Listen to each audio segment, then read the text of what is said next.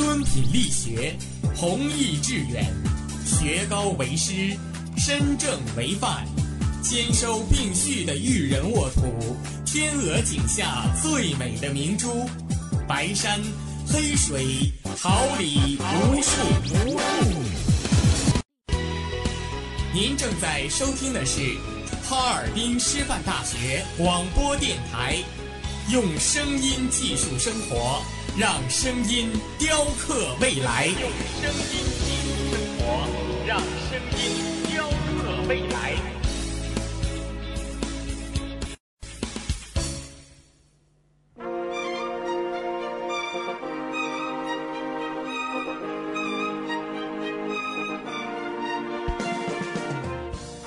春华秋实，桃李不言。炫动之声，无限精彩。FM 七十六点二。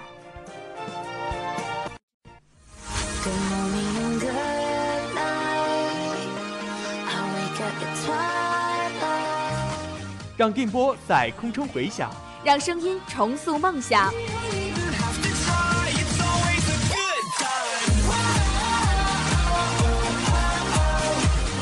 在旅途上用电波打破沉寂。在年少的岁月里，让声音尘封迷茫。我的快乐源泉，我的青春宣言。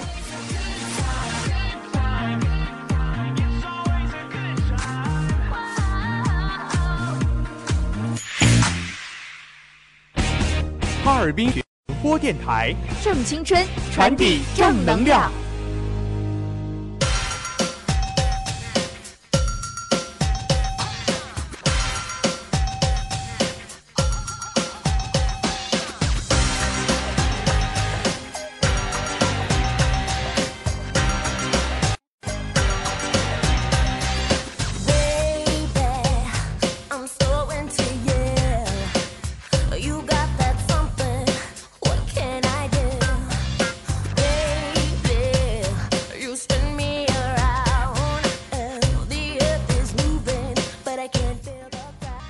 发现者，为您寻找社会大事小情；我们是传播者，为您讲述世界新闻趣事，聚焦最热话题，探寻世界真谛。快乐广播，快乐生活。这里是调频七十六点二兆赫，哈尔滨师范大学广播台，每天中午为您带来的资讯零距离。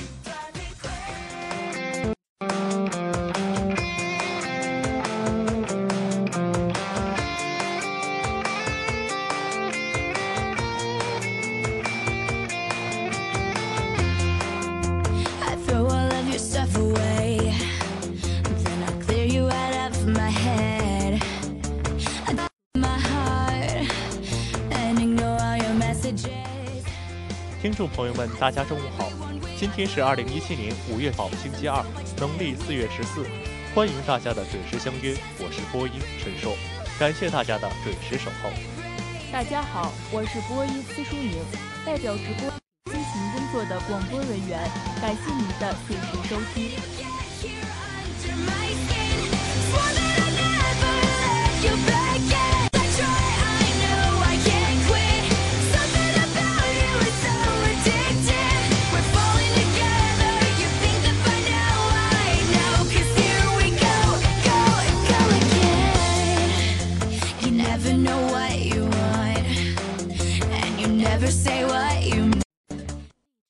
关注新闻，感悟生活，让我们一同了解今天的内容提要。习近平会见马来西亚总理，推动中马在“一带一路”建设上取得更多实效。“一带一路”用东方智慧通世界经络。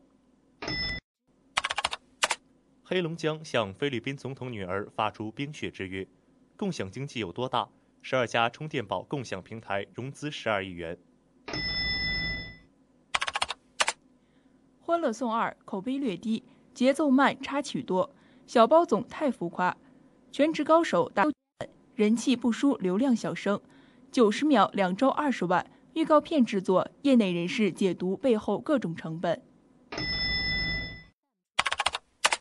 诚信点亮中国暨信用中国全国巡回活动在京启动，预知详情请锁定资讯零距离。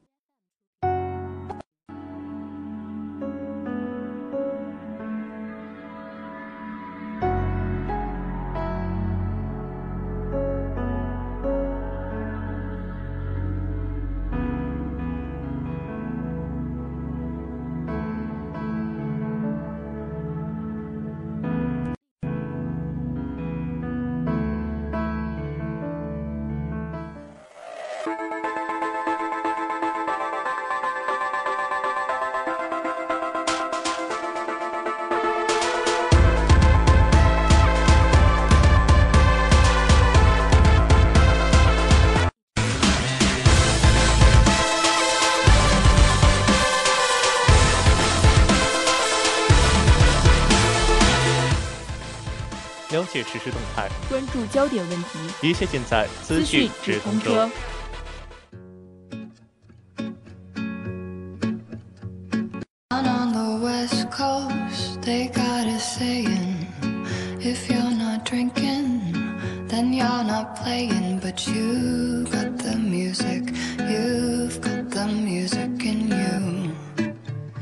Down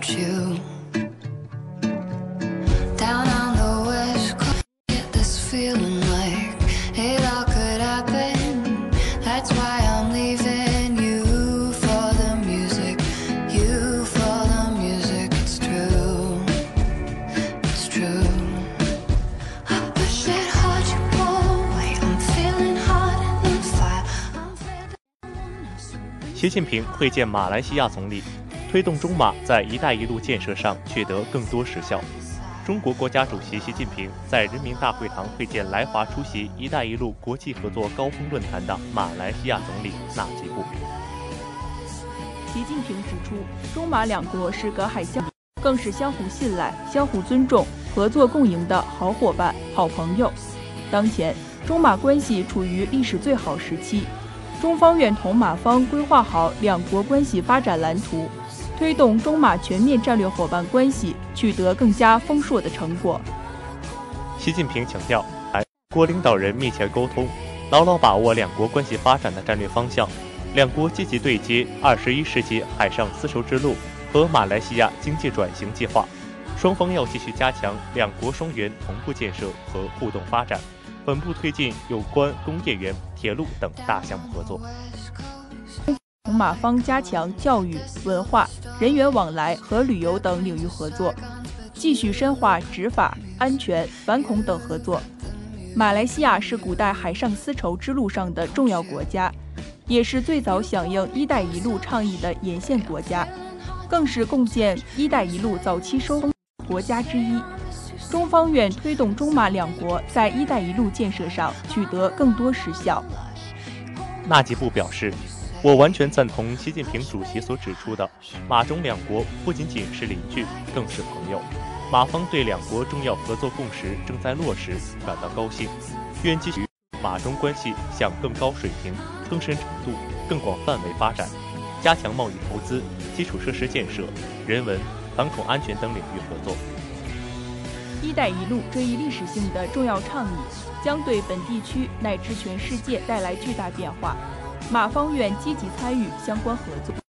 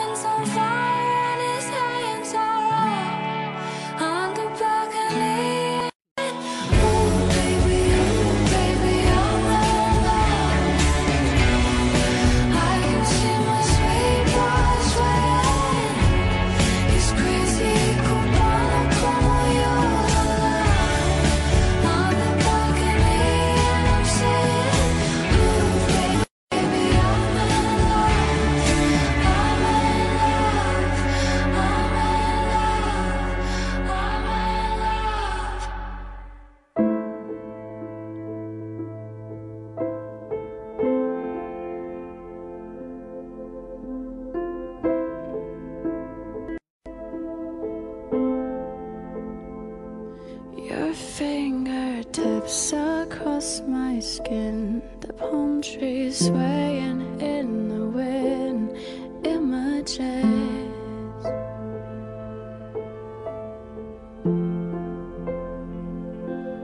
Yeah, Spanish lullabies, the sweetest sadness in your eyes, clever trick.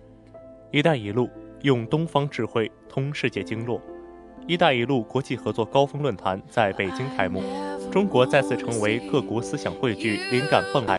来自六大洲的代表共聚北京，共商合作大计，为下一阶段共建“一带一路”共享发展成果共同努力。本次高峰论坛的主题是加强国际合作，共建“一带一路”，实现共赢发展，清晰地点出了世界发展的关键所在——合作与共赢。当今世界。国际金融危机的深层次影响余波未退，世界经济仍处于亚健康状态。西方主要国家将症结归咎于全球化，目光局限在本国利益，导致保护主义上升，逆全球化思潮蔓延，世界发展的不确定因素反而增多。遇到瓶颈，需要的不是单枪匹马、堂吉诃德式的个人英雄主义。而是给予利而利人，给予达而达人，和和共生的东方智慧。因应发展大势，中国领导人向世界发出“一带一路”倡议，以东方的文化精髓开出一副通脉，应对世界亚健康症结，在全球努力实践合作共赢。二零一三年，中国国家主席习近平从古代丝绸之路的历史画卷中汲取灵感，创造性的提出了一带一路倡议。唤起各国的历史共鸣，使和平合作、开放包容、互学互利的思路精神成为越来越多国家的共识。三年多来的一带一路实践，开通了数十个国家从交通到贸易的主动脉，创造了将数以兆计的经济效应，吸引了包括沿线以外国家和西方发达国家的加入，实现了一带一路战略对接的创新性形式。“一带一路”国际合作高峰论坛正是一个总结经验、擘画未来的重要节点。三年多来的实践证明，“一带一路”的制政思路通与活是起效的关键句。本次论坛更是从形式到议程的设计都贯穿了。论坛提出重视参与国的舒适度，凸显了对“一带一路”倡议平等性的贯彻和落实。本次论坛邀请了来自一百三十多个国家的一千五百多位代表，兼顾广泛性和代表性，保障了发展中国家和新兴市场国家在世界经济中发言权。本次论坛致力于凝结更多共识，并将具体推动各个合作项目的细化与落地。仅官方初步预计。中方各有关部门就将在论坛期间与沿线国家对口部门共同制定近二十项行动计划，树立了一带一路倡议高效务实的。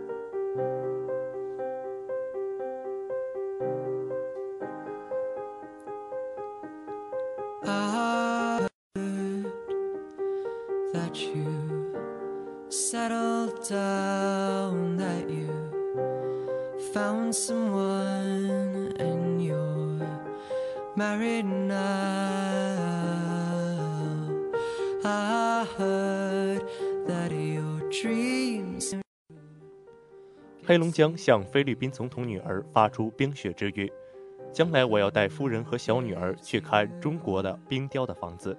在出席“一带一路”国际合作高峰论坛前夕，菲律宾总统杜特尔特通过中国媒体表达了自己的小愿望。黑龙江旅游相关部门于晚补公开信致菲律宾的维罗妮卡，向杜特尔特总统女儿维罗妮卡发出冰雪之约：“美丽又热情的黑龙江等你们来。”黑龙江素有“冰雪之冠”美称，是中国冰雪旅游发源地，世界冰雪旅游胜地。其哈尔滨国际冰雪节被誉为傻节之一。节目期间，松花江畔会矗立起一座巨大的冰雪之城，那里有晶莹剔透的城堡、栩栩如生的冰雕、如梦如幻的焰火。这就是曾荣获吉尼斯世界纪录最大体量冰建筑称号的冰雪主题乐园。哈尔滨冰雪大世界。科尔特总统在“一带一路”国际合作高峰论坛前夕接受采访时透露，小女儿维罗妮卡在菲律宾一家华文学校上学，她想去看冰雕，我也想去看。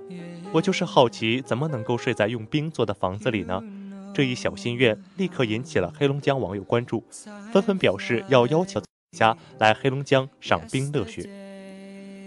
龙江省旅游发展委员会相关负责人称，杜特尔特总统所称的冰雕的房子，应该就是哈尔滨冰雪大世界。现在黑龙江的夏天也能玩冰雪。冰雪大世界室内主题乐园是目前世界面积最大的雪乐园，室温常年保持在零下十摄氏度以下。在这里，不仅可以看到彩色冰雕制成的各类建筑、动物等。还能体验到冰上龙舟、金蝉冰车、冰上爬犁等约三十种冰雪游乐项目。二零一七年六月三十号，世界最大的哈尔滨万达城雨雪乐园将正式迎客。在一点五万平方米的超大雨雪区里，有六条不同坡度的顶级雪道，最高垂直落差高达八十米，全年恒温零下五摄氏度。让游客在舒适的环境中滑雪、雨雪，让黑龙江的冰与雪之歌四季不息。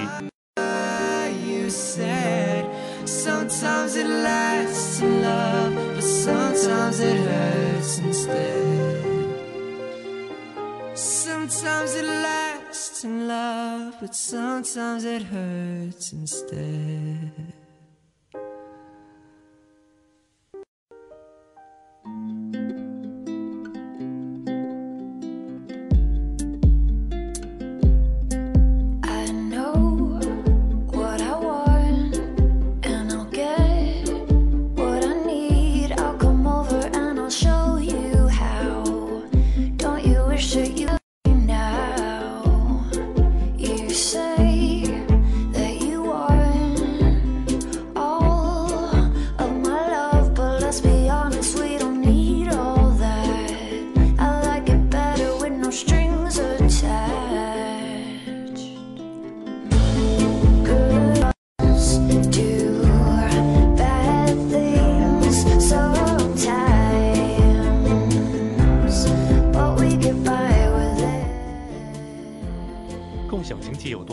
十二家充电宝共享平台融资十二亿元，一百元押金就能免费充电一小时。超人押金自然是少不了共享充电宝的。扫一扫二维码，注册成用户后，付九十九元押金就能免费租用一小时，之后按每小时一元计费。要是丢了，九十九元押金就当赔偿了。租的人很多，看的人更多。一位工作人员说：“每逢就。”个格子铺百分之九十的充电宝都被借走，经常有超过一小时付费的，饭吃着吃着就忘了。据了解，目前共享充电宝有两种模式：以小店、嗨店为代表的桌面模式，以接电、来电为代表的机柜模式。前者主要是一次性消费，定点借还；归还方式则类似于共享单车，用户可以在公众号平台上根据充电宝的 GPS 定位就近归还。共享充电宝的竞争很是激烈。公开数据显示，嗨电已经进入五个城市，市场上已铺设近万台，并以每天数生产。租借频率较高的充电宝，每日被打开三至五次。投资界对其似乎是看好的。三月底以来，小电、来电、嗨电等相继宣布获得亿元级别的融资，行业火热的势头不亚于共享单车。截至目前，整个行业约融资金额近十二亿，十多家机构入局。比如小店的投资方有腾讯、红杉中国，街店有聚美优品、IDG 资本站台。其中小台融资最多，三十八天内完成三轮融资，累计融资超四点五亿元。业内人士告诉钱江晚报记者，时没有看准共享单车的，都不想再错过共享充电宝。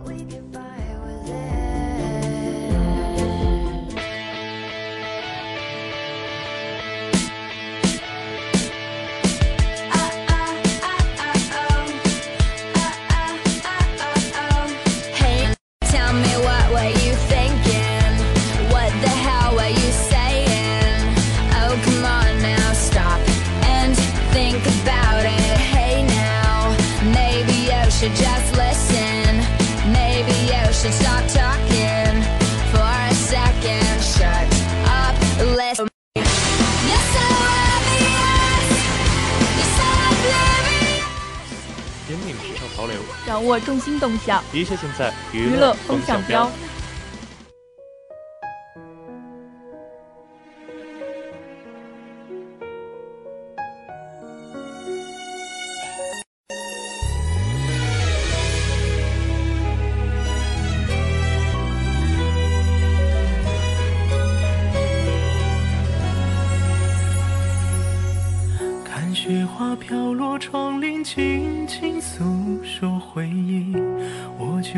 在雪地静的聆听，耳边似乎传来你的呼吸，但你面容我看不清。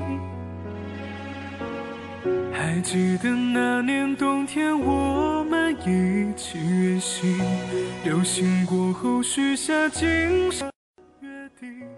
欢乐颂二口碑略低，节奏慢，插曲多，小包总太浮夸。原本人马齐聚的《欢乐颂二》播出，收视强劲，人气热度可见一斑。口碑方面，观众期待值很高，但不少人表示不太满意。头两集故事没有进入正轨，节奏控制有些一言不合就唱歌的设计让人不适应。不过，也有观众认为舞美重聚是最大的吸引力，但情怀不会一直管用。未来的剧情走向会成为续集能否成功的一大因素。故事上，《欢乐颂二》承接上一季的结尾，舞美暂别二十二楼，各自，但几乎每个人都有烦心事。有观众认为，对小包总这样行走的荷尔蒙，女人虽然一开始会很讨厌，但实际上没有抵抗力。这种霸道型可能对高冷学霸型的女人有奇效。也有人调侃说，不喜欢小包总这样的男人，太浮夸了。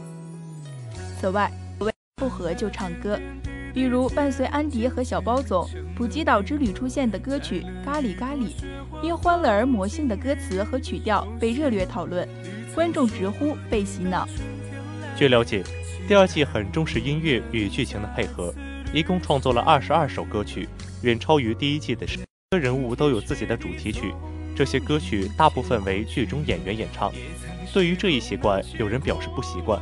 并不是歌越多越好，有的还和剧情不搭，值得商榷。续集是不是就一定饱受诟病？万众期待之下，从网友的种种反馈来看，《欢乐颂》好头走入了和前辈们一样的陷阱。续集可以适当打情怀牌，但说到底还是要靠质量说话。《欢乐颂》第一季之所以引爆观众热潮，在于其精良制作的外衣下包裹了内核的真实。他将五位女主角的细细感情生活时的社会生活中，从题材到形式都充满了话题。编剧原子弹透露，第一季的争议其实是为第二季留的。五位女孩在第二季中会有很大的改变，观众会了解到第一季中的女孩为什么是这样的人，以及她其实是什么样的人。第二季也更能解释女孩在一起比她们各自单打独斗更加的幸福。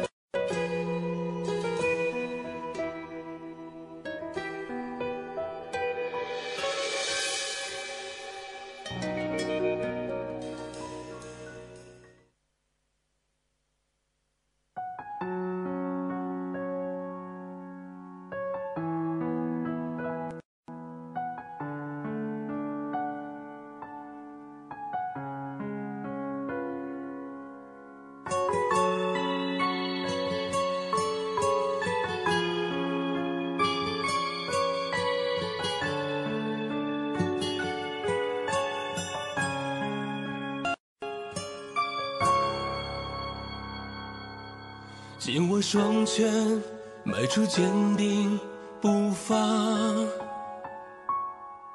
从未动摇心中那一句话。全职高手打造声优不输流量小生。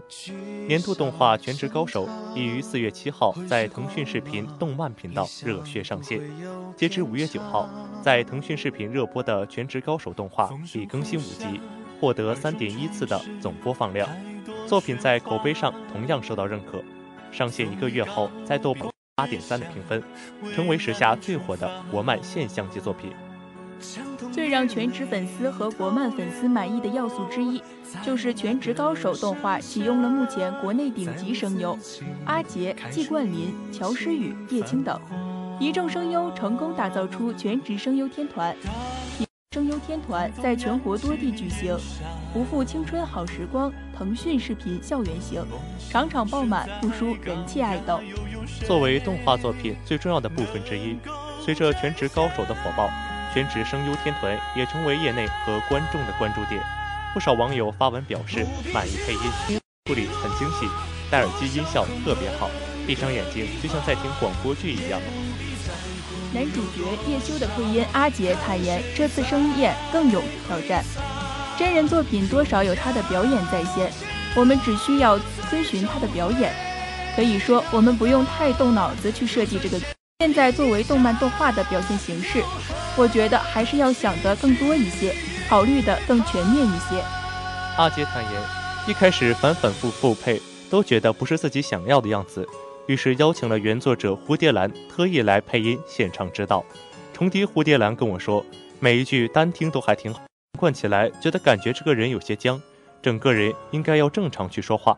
他的建议一语道破了我的问题。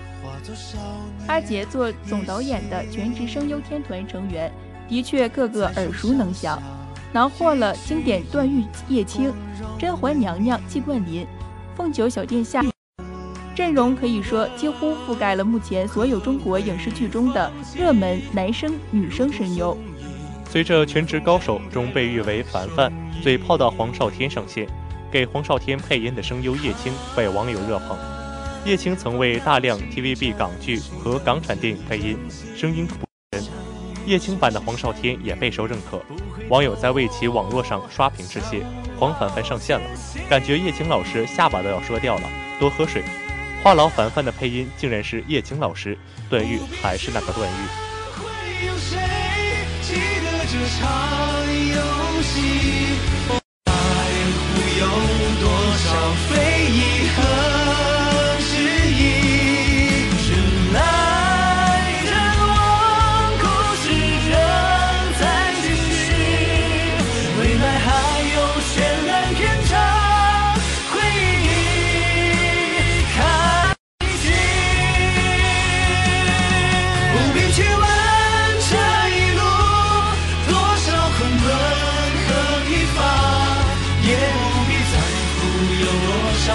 水曾流过泪。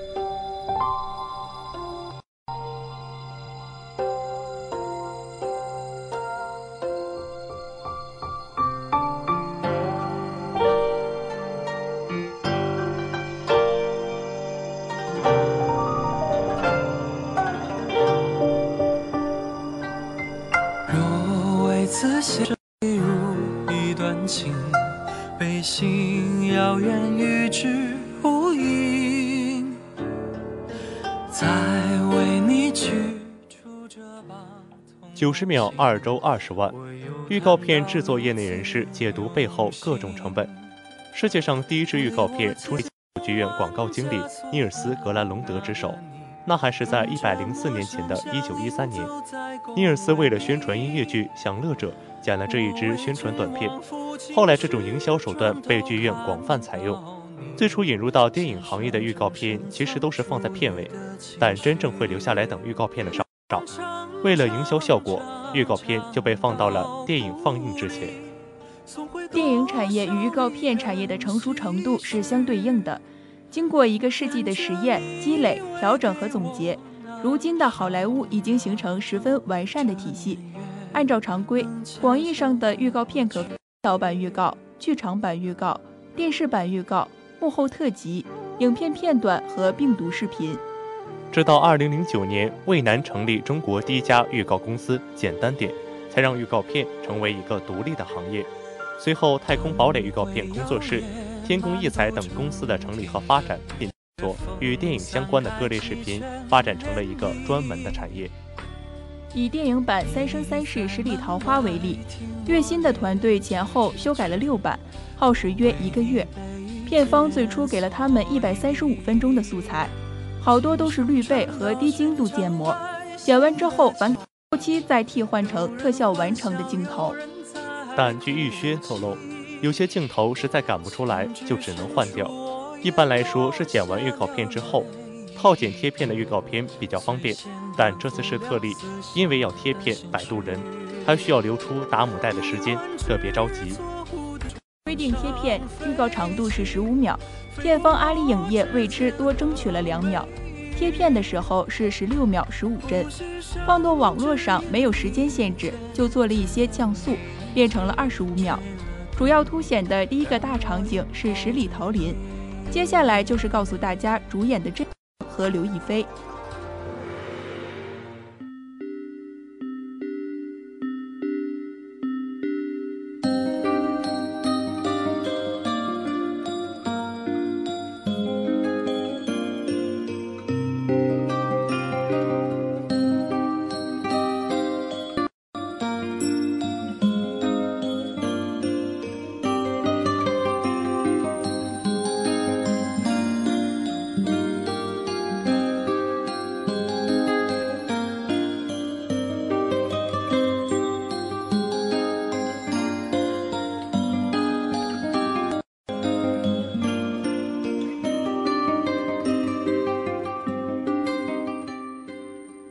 花季岂无言，雨季何无声？静聆绿芽心，舒展花蕾情。奏青春之曲，听青年之声，舞木叶之步，燃热血之火。青年一起聆听时代的心声，你我共同发现。青年至上，正能量，我们在发声，让我们共同走进今天的青年之声。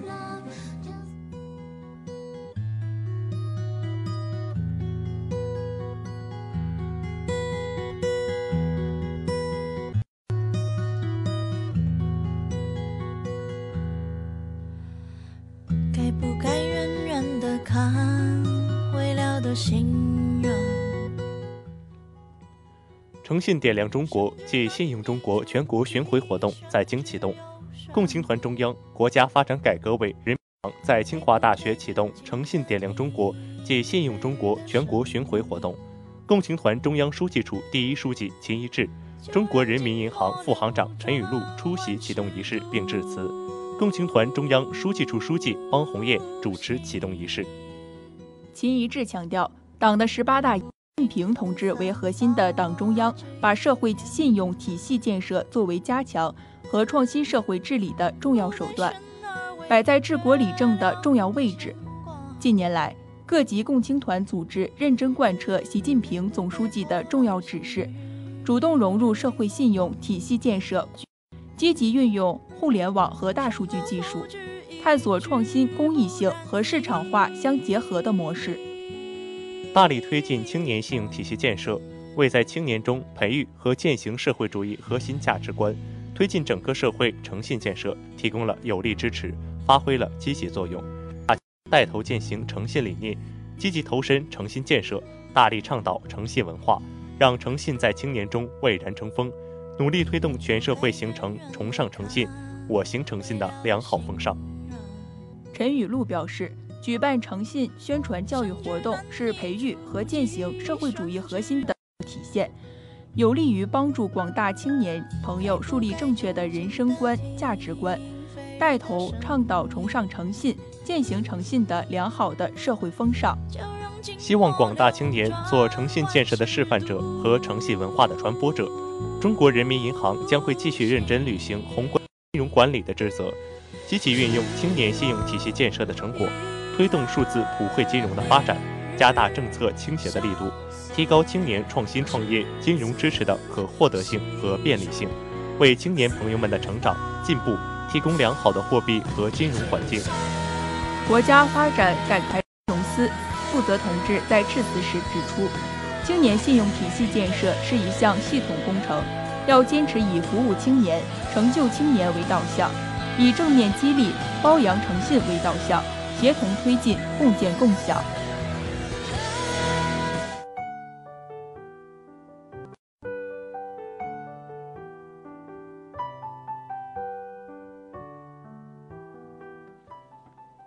最新鲜的全球资讯，最及时的动态报道。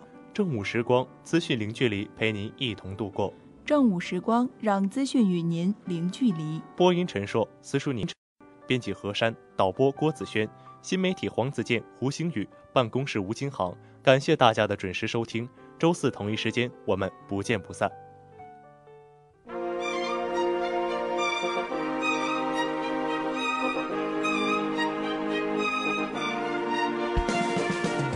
春华秋实，桃李不言。炫动之声，无限精彩。FM 七十六点二。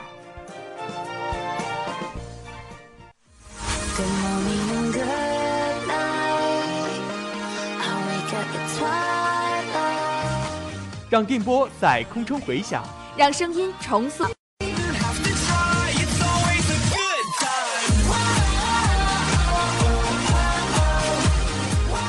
在青春的旅途上，用电波打破沉寂。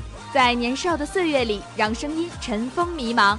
我的快乐源泉，我的青春宣言。